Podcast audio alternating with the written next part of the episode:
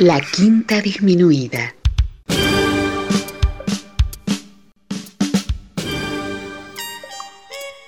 Jazz desde la ciudad más cercana al cielo.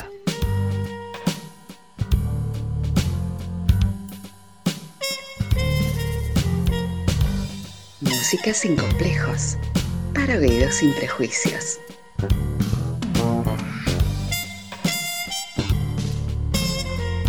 Una producción de Nicolás Peña.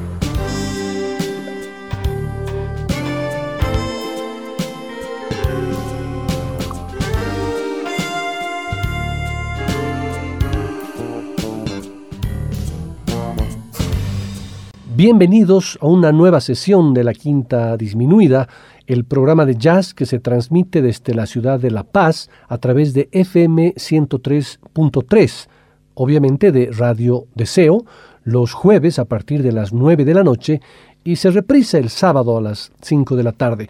Muchas gracias por su compañía, sus mensajes de felicitación, sus visitas al blog y su constante seguimiento en las redes sociales. Ya saben que pueden encontrar a la Quinta Disminuida y contactarse conmigo en el Facebook, en Twitter y también en Instagram.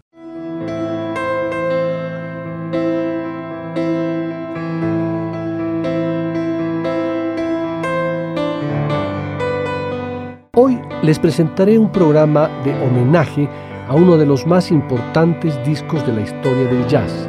Un disco maravilloso que fue producto de la maestría de un gran músico y también una grabación que estuvo rodeada de características particulares y únicas, pero que además tuvo en su creación esa magia que algunas veces se hace presente en la música.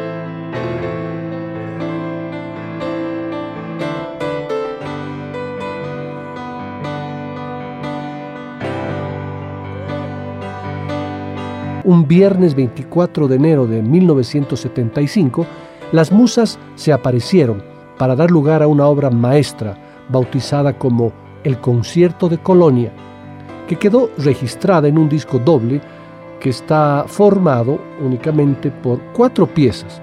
Más bien, sería más correcto decir que es una sola pieza dividida en cuatro partes. Es por esto que voy a pedirles gentilmente que tengan muchísima paciencia, porque se trata de un concierto de piano solo en el cual los temas tienen una duración bastante extensa, pero es fundamental escuchar la obra en su totalidad. Sería una falta de respeto, una herejía absoluta editar o cortar los temas que por suerte fueron registrados en el Teatro de la Ópera de Colonia les aseguro a quienes no cambien de dial y tengan la paciencia necesaria que escucharán un romance perfecto, un diálogo intenso, lleno de caricias, golpes, aporreos, susurros, jadeos, confesiones, gritos y magia. Todo esto entre un piano y un ser humano llamado Keith Jarrett.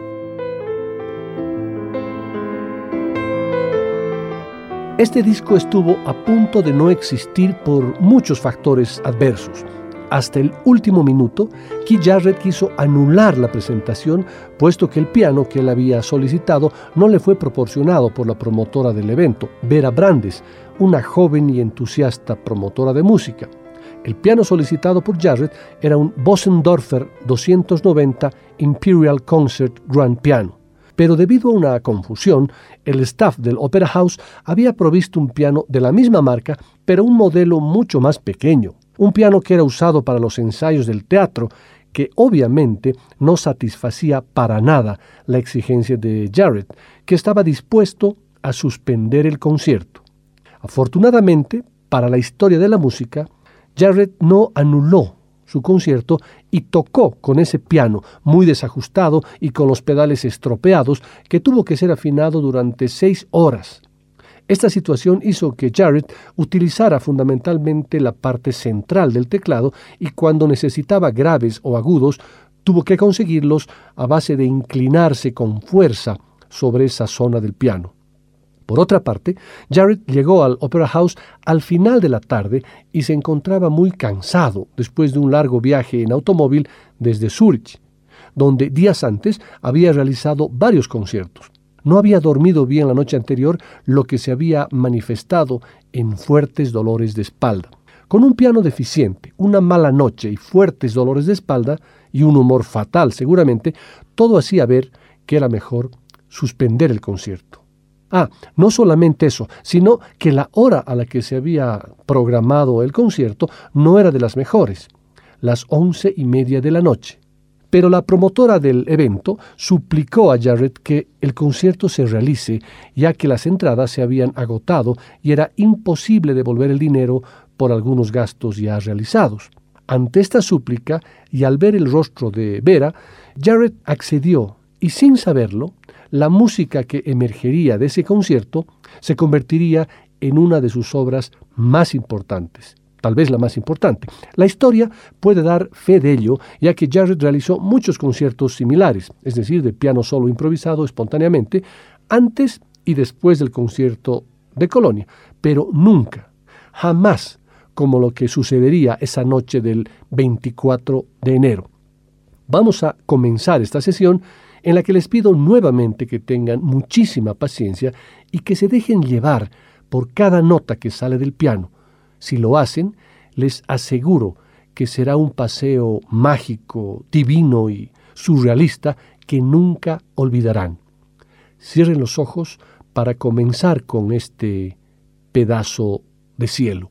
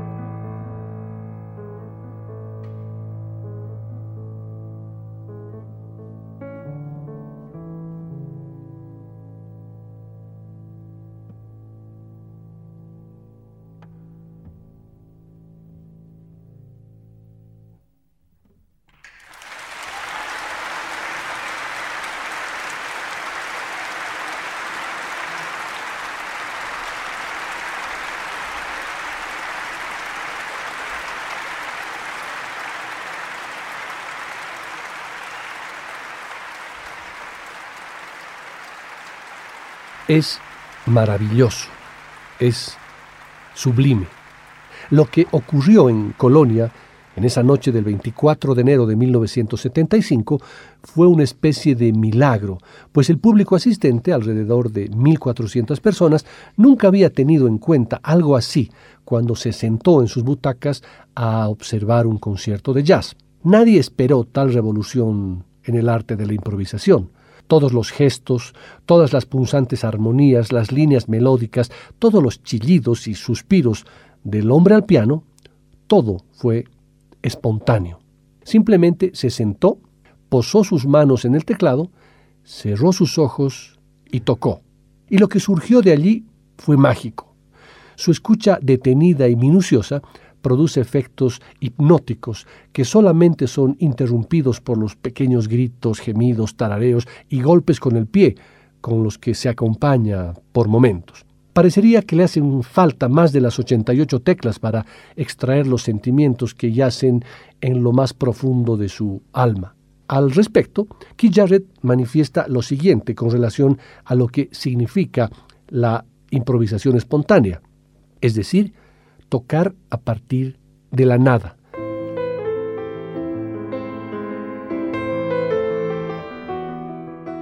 A decir verdad, todo se reduce a si el músico concibe esa nada como la falta de algo o como la presencia de un todo, y también al significado que el intérprete da a ese todo.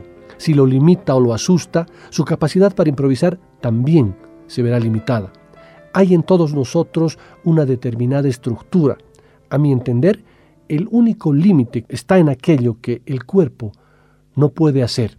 Lo primero que debo decir acerca de la improvisación libre es que no es apta para aquellas personas obsesionadas por mantener el control, tan necesario como agudizar el oído y, en la medida de lo posible, contar con una amplia experiencia musical, es dejarse ir deliberadamente en algún momento.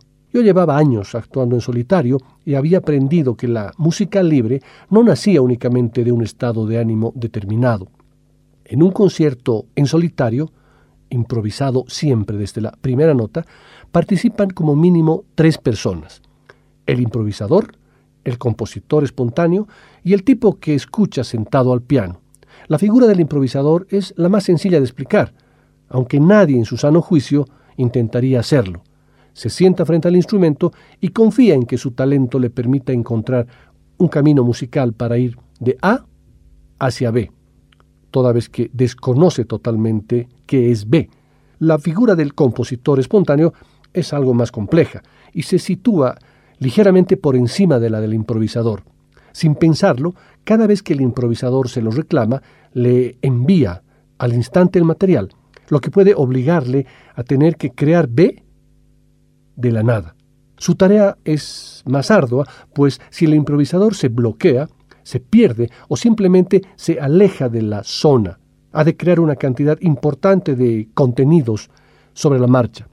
El compositor asusa al improvisador y viceversa. Al tiempo que el tipo sentado al piano que controla los procesos y trata de no juzgar demasiado apresuradamente o de intervenir, aunque esté en desacuerdo con lo que sucede, presta atención al conjunto mientras comprueba todas estas acciones son simultáneas, por si acaso. Las funciones vitales para advertir cualquier anomalía, asegurarse de que no sufre rampas en los dedos o en otras partes del cuerpo que respira regularmente.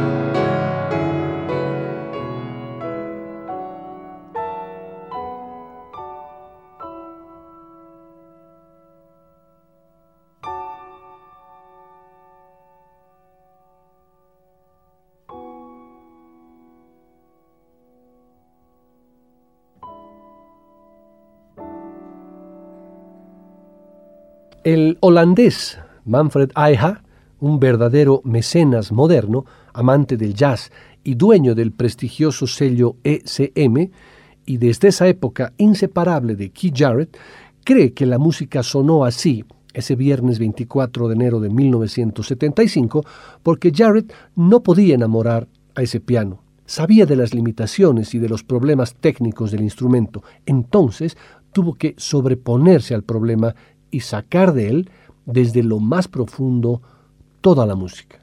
¿Y qué música nos ofrece Jarrett en ese concierto? Algo muy alejado del jazz fusión y la vanguardia que imperaba por aquel entonces. Cuatro movimientos luminosos, íntimos, extrovertidos, delicados, alegres, melancólicos, líricos, resplandecientes. Una música que está tan cerca, tan cerca nuestro, que cuando uno la escucha, cree por momentos que hay un piano y un tal Keith Jarrett tocándolo exclusivamente para nosotros, donde la música va avanzando en estado de gracia, surgiendo de la nada, con Jarrett en comunión musical con el teatro, con el piano, con el público, con ese día del mes de enero de 1975. Jarrett no es de aquellos pianistas que toca como si fuera un acto rutinario, sino que crea algo único, entregándose totalmente a la música. Se para, gira la cabeza en círculos, como si una corriente hubiera penetrado en su sistema nervioso, desencadenando un estallido. Es el éxtasis absoluto cuando la música nos invade.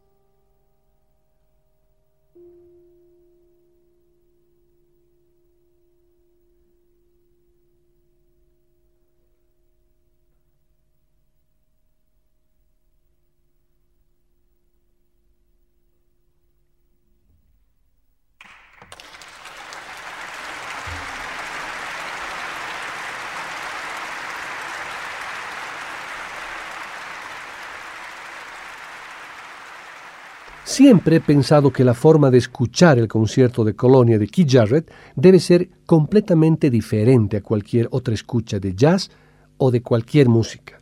Uno se debe dejar llevar por la música, simplemente sentirla, no analizarla, no anticiparse a lo que podría venir. Es una especie de lo que se podría denominar una meditación consciente, donde uno se aleja completamente del mundo real para formar parte de esa unidad que se creó entre un piano y un ser humano, un Bossendorfer y Keith Jarrett, quien menciona que dar conciertos en solitario es lo más parecido a una formidable sesión terapéutica de autoconocimiento. En cada caso, sé perfectamente cuál era mi estado mental, incluso qué sucedió entre una actuación y la siguiente. Si no resultara tan deprimente, me atrevería incluso a confesar cuál es la receta infalible para dar un concierto en solitario. Tengo que estar agotado o loco o haberme pasado todo el día viajando. El concierto de Colonia es un buen ejemplo. Creo que nunca estuve más cansado ni más confuso y tenía entre manos un instrumento espantoso. Y sin embargo, tal vez haya sido el mejor concierto de mi carrera dice Keith Jarrett. Y es cierto, el concierto de Colonia está entre las 10 grabaciones verdaderamente legendarias de la historia del jazz, junto a Kind of Blue de Miles Davis, A Love Supreme de John Coltrane, Free Jazz de Ornette Coleman o Time Out de Dave Brubeck, entre algunos.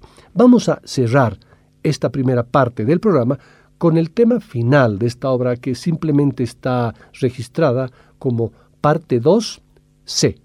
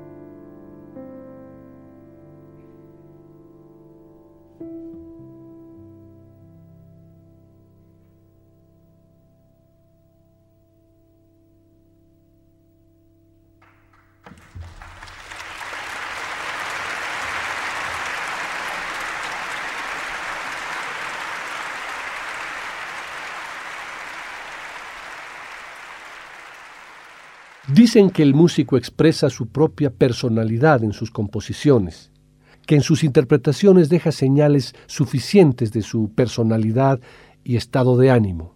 Con Keith Jarrett se aprende a gozar del jazz.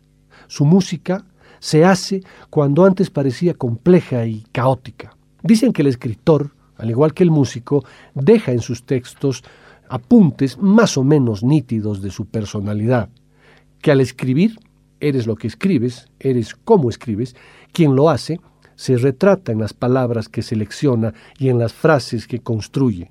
Dicen que unos perfilan su autorretrato con mayor nitidez que otros.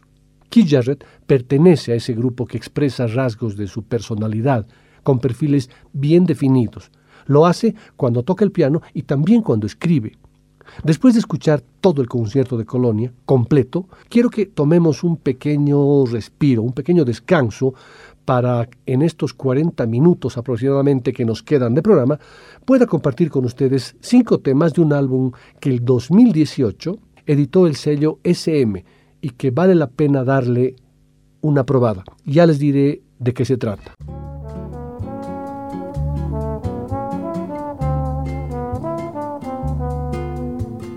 Después del corte, volverá el swing de la quinta disminuida.